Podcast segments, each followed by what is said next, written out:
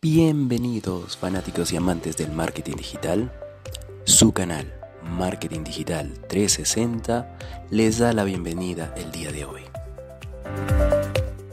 En el capítulo de hoy vamos a revisar dos puntos muy interesantes y sobre todo que te van a ayudar mucho para tu estrategia SEO, los cuales son los Pillar Pages o las páginas pilar y los Topic Clusters. ¿Qué tenemos para la agenda de hoy? Vamos a revisar los últimos cambios en el mundo SEO. Vamos a dar una definición de los pillar page, de los topic cluster y al final vamos a revisar las buenas prácticas para la aplicación de ambos. Entonces, ¿estás preparado? Toma asiento. Comencemos.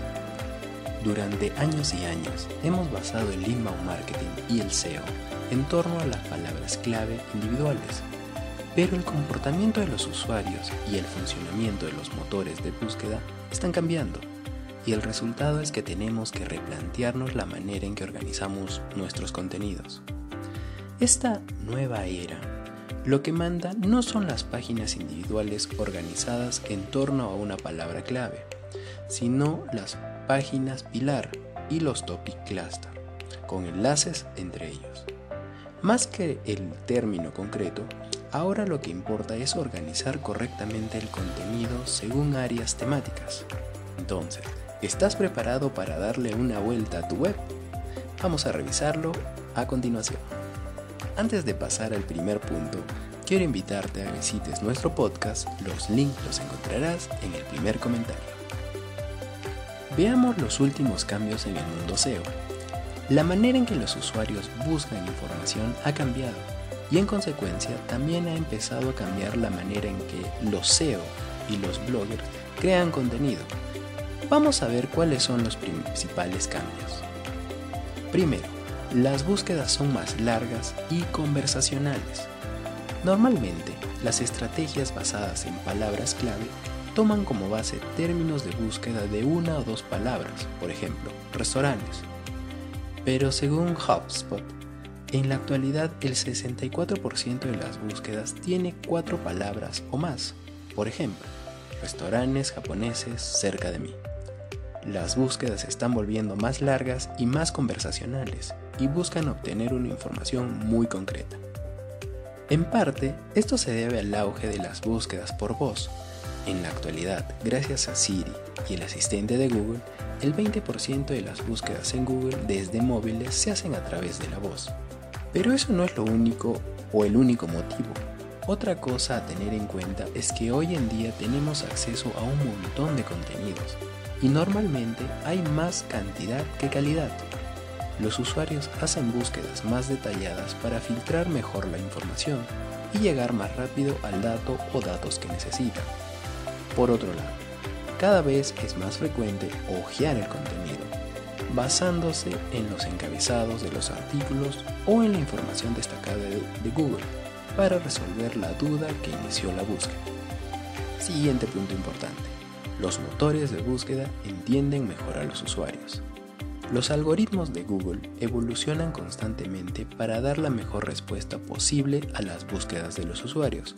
Por ejemplo, ahora Google es capaz de interpretar una búsqueda en función de su sentido global y no de las palabras individuales, y emplea estrategias de aprendizaje automático para interpretar términos específicos de manera más precisa. El resultado esto es que Google ofrece la información más precisa posible como respuesta a una búsqueda, incluso aunque la palabra clave no se corresponde exactamente con lo que el usuario ha buscado. Esto implica que los profesionales de inbound marketing tenemos que crear contenidos enfocados a necesidades y no simplemente a palabras clave. Por eso, el nuevo modelo se basa en crear artículos sobre palabras clave long tail, enlazados entre ellos y en torno a un hub central, de manera que cubramos tantas búsquedas como sea posible en torno a un tema concreto. Tercer punto. La nueva estructura del inbound marketing las páginas pilar y los topic cluster. Para ayudar a los usuarios a encontrar la información que buscan en nuestra web y a los buscadores a indexarnos correctamente, La solución pasa por usar un modelo de Topic Cluster. Escoge los temas para los que quieres posicionar, crea contenido basado en palabras clave relacionadas con el tema y enlázalo entre sí. Esta estructura se apoya en tres componentes clave. Páginas pilar, clúster y enlaces. Y antes de pasar al siguiente tema, quiero invitarte a suscribirte a nuestro canal y darle la campanita de notificaciones. Veamos ahora qué son las páginas pilar. Un pillar page o página pilar es la base sobre la que se sustenta un clúster o grupo de contenidos. Unas páginas pilar cubren todos los aspectos principales del tema en una sola página de manera resumida, dando pie a crear artículos de blog o cluster content más detallados para cada uno de los temas y enlazarlos ahí desde la página principal. En otras palabras, las páginas pilar hablan sobre un tema de manera general y el cluster content cubre en profundidad una palabra clave relacionada con el tema. Por ejemplo, podría redactar una página pilar sobre marketing de contenidos y un cluster content sobre blogs. Incluso podría ir un paso más allá y crear clusters secundarios, por ejemplo, un artículo sobre guest blogging u otro sobre cómo escoger las mejores imágenes para tu blog.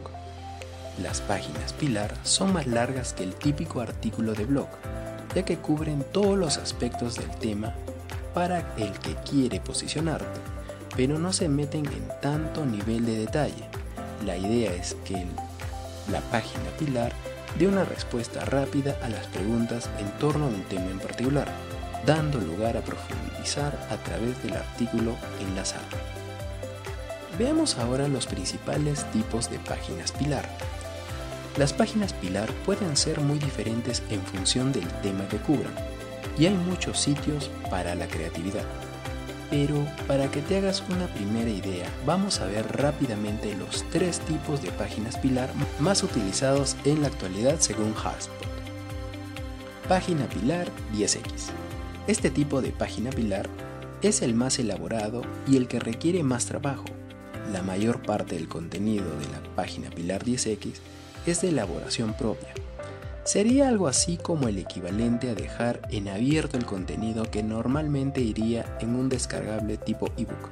Por lo general, incluyen menús de navegación internos ya que son páginas largas. Páginas pilar de recursos. Estas páginas pilar son más sencillas y se centran en los enlaces, tanto internos como externos.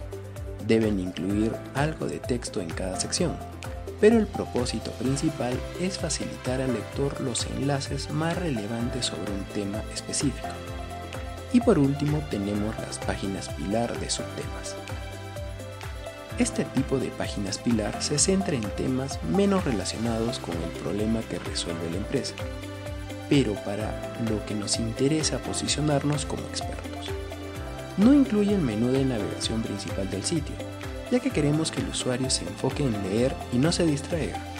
Como ejemplo, HubSpot, que es una solución de inbound marketing, tiene una página pilar del subtema Cómo usar Snapchat para empresas. Veamos ahora cómo crear una página pilar. Para crear una página pilar, el primer paso es dejar de pensar en tu sitio web como una colección de palabras clave y empezar a centrarte en los temas para los que quieres posicionarte. Una vez que los tengas claro, haz una lista de ideas para artículos basadas en palabras clave más específicas que tengan relación con el tema principal. Para que esta estrategia funcione, los temas de tus páginas pilar tienen que estar bien acotados. Deben ser lo bastante amplios como para dar lugar a múltiples clústeres pero no tanto que no puedan abarcarse en una sola página.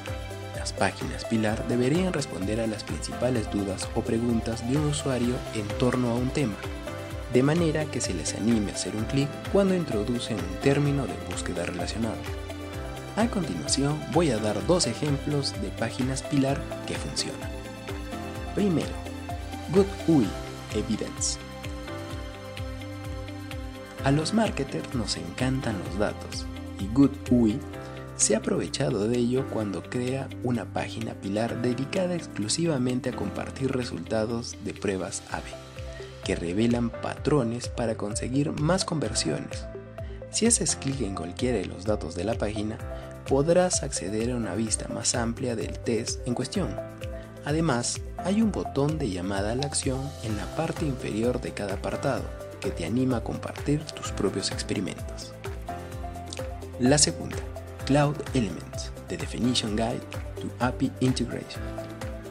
Cloud Elements es una plataforma de integración de API que ayuda a las empresas a conectarse con software de terceros. Su guía definitiva de integración de API es un gran ejemplo de organización dentro de una página pilar, ya que divide este complejo tema en siete pasos. Además, incluye un práctico menú lateral para que el usuario sepa en qué punto está en cada momento. Y antes de pasar al siguiente tema, quiero invitarte a que visites nuestro podcast. Los links los encontrarás en el primer comentario fijado. Veamos ahora qué es un Topic Cluster. Los Topic Clusters son páginas que tratan en profundidad cada uno de los temas mencionados en una página pilar. Normalmente los clusters tienen el formato de artículos de blog, pero esa no es la única opción. También pueden ser una infografía, un video o incluso un podcast. Normalmente, cada clúster se organizará en torno a una palabra clave principal, pero lo más importante es que realmente resuelva las dudas del usuario y aporte un contenido de utilidad. Ahora debemos preguntarnos, ¿cuál es la importancia de los enlaces? Para que toda esta estructura tenga sentido para usuarios y buscadores, es fundamental que esté correctamente enlazada, los enlaces pasan autoridad de una página a otra y permiten que los usuarios naveguen a través de ellas. Existen diferentes maneras de abordar las estructuras de enlaces de una página pilar y sus clústeres, pero lo básico es que la página pilar enlace a cada uno de los clústeres principales y estos de vuelta a la página pilar. Además, debemos introducir enlaces entre clústeres, sobre todo cuando resuelvan temas muy relacionados entre sí. Y antes de entrar al último tema, quiero invitarte a suscribirte a nuestro canal y darle a la campanita de notificaciones, y así no te perderás ningún tema. Veamos ahora las buenas prácticas para las páginas Pilar y los Cluster Content. Para terminar, vamos a ver algunas recomendaciones para poner en práctica toda esta información y puedas reestructurar tu web para adaptarse a las nuevas normas del SEO. ¿Quieres ver una guía completa del SEO? El enlace lo dejo en la parte superior. Entonces, comencemos. Empieza por hacer una auditoría de todo el contenido de tu página y ver cómo puedes reorganizarlo por temas. Quizás sea buena idea hacer un post para cada artículo o página que ya tienes y ver cómo puedes reordenarlos en torno a una serie de temas centrales. Bien, a la hora de organizar tus contenidos, ten en cuenta que el objetivo principal es la conversión.